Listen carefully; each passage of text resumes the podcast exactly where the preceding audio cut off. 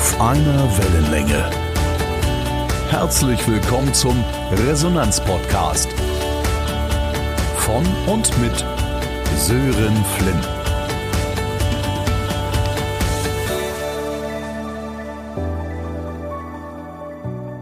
Schon seit einigen Jahren zeigen verschiedene Studien einen steigenden Trend in der Kündigungsbereitschaft und auch tatsächlichen Jobwechseln von Arbeitnehmerinnen und Arbeitnehmern.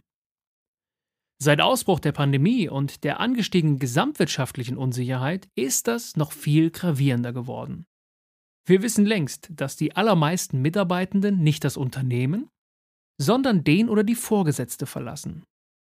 Laut Untersuchungen des Gallup-Instituts rührt bei ca. 70 Prozent der Befragten die Unzufriedenheit aus der Beziehung, naja, sagen wir nicht vorhandenen Beziehung, zu Vorgesetzten und dem Unternehmen selbst.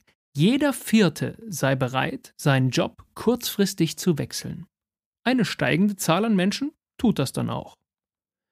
Schaut man sich verschiedene Studien an, warum Mitarbeitende überhaupt kündigen, ergeben sich im Wesentlichen folgende Gründe.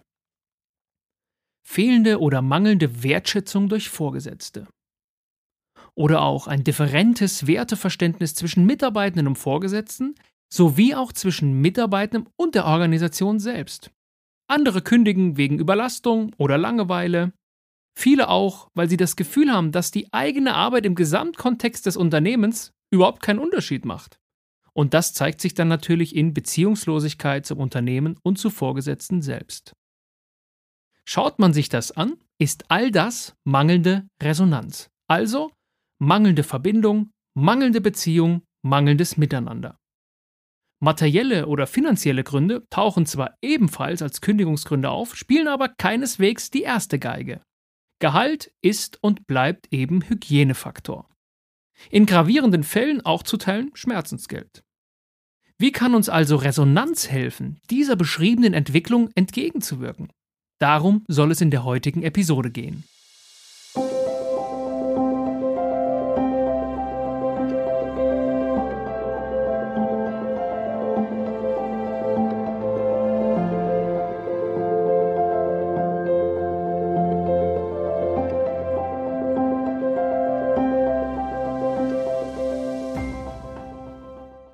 Gehen wir den einzelnen Kündigungsgründen aus dem Intro mal auf den Grund.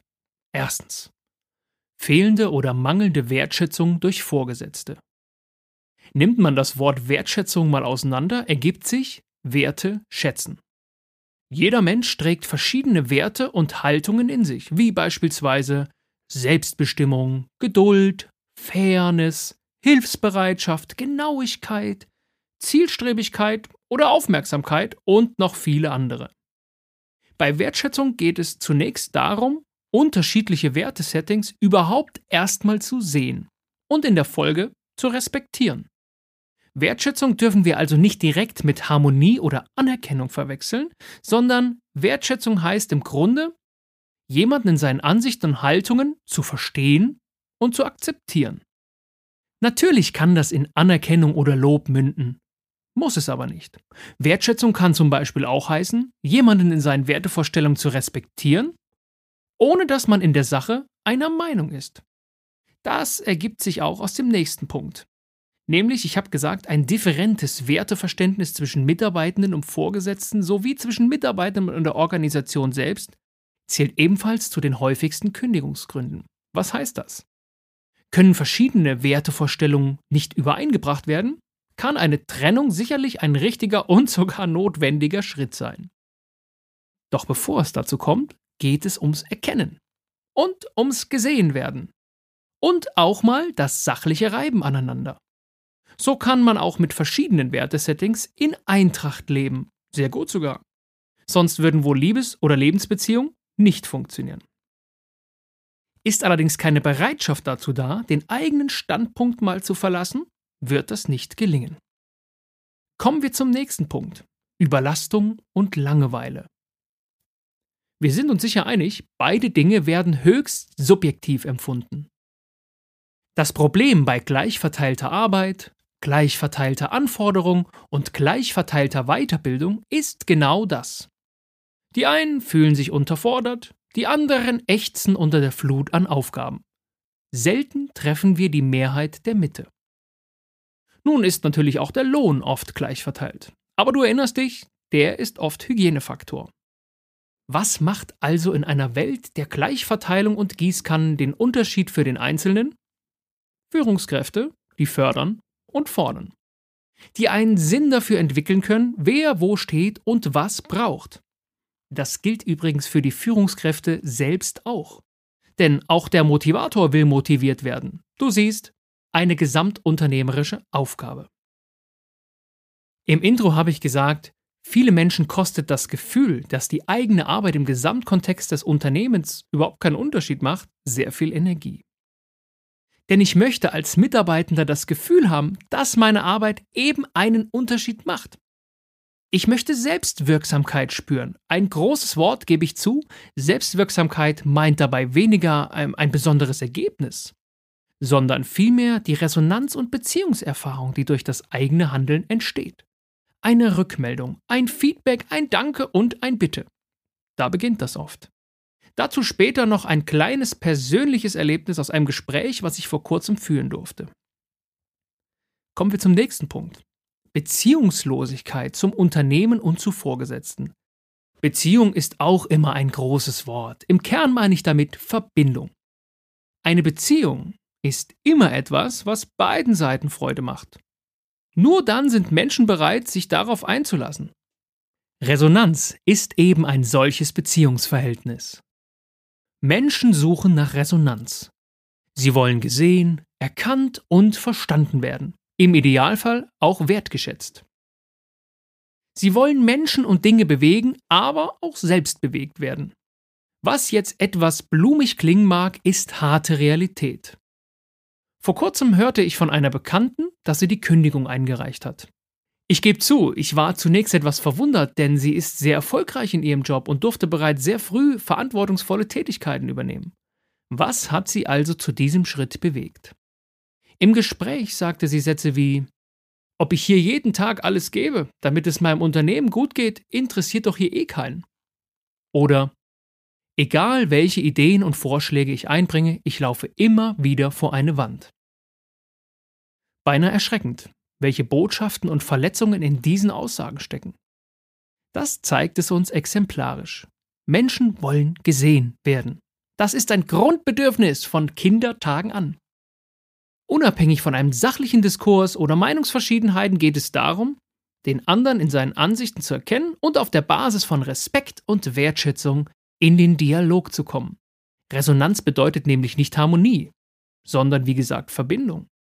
Wir tragen alle eine biologische Resonanzerwartung in uns. Trifft diese Resonanzerwartung auf Beziehungslosigkeit, verletzt uns das tief. Was meine ich damit?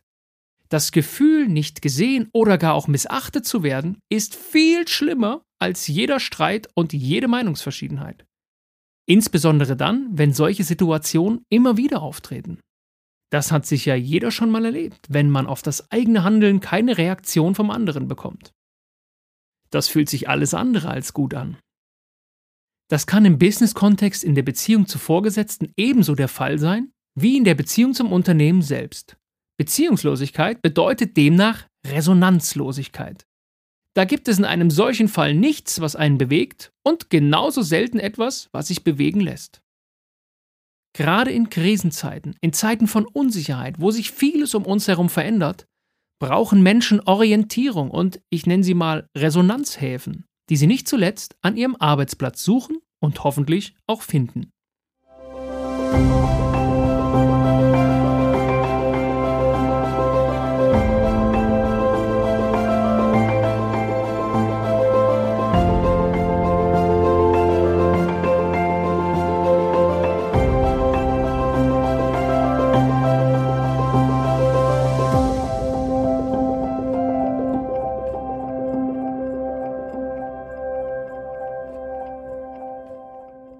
Machen wir uns also auf den Weg zu resonanteren Beziehungen im Arbeitsleben. Ob man das lernen kann?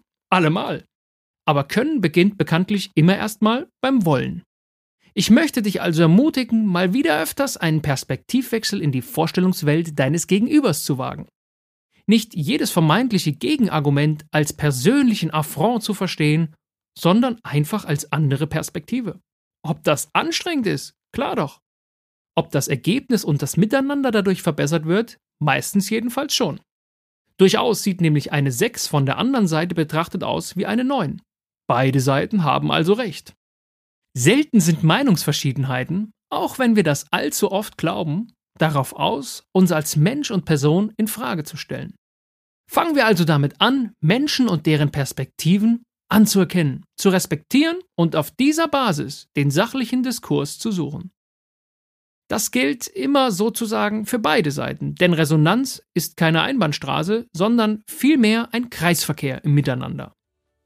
Geteilte Meinungsverschiedenheiten und sachlicher Streit sind immer besser, als keine Reaktion zu zeigen. Denn so erkennt der andere, dass er erkannt wurde.